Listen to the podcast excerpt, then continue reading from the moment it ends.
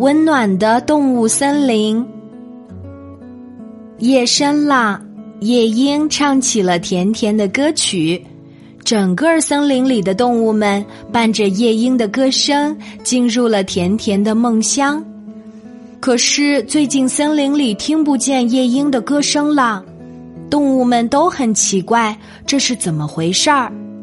森林里夜晚再也没有美妙的歌声，动物们都非常想念夜莺的歌声。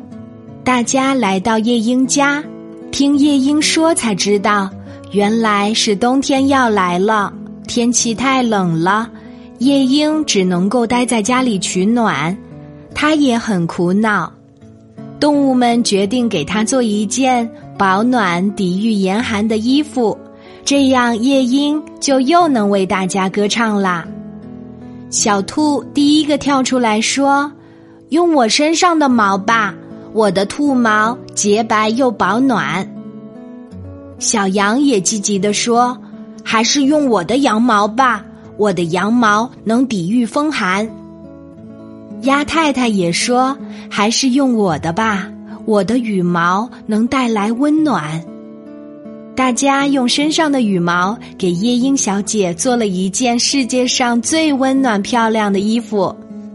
夜莺穿着大家为自己做的衣服，每天夜里都在大森林里唱着美妙的歌曲。不一样的是，大家不是在听着夜莺的歌曲进入梦乡。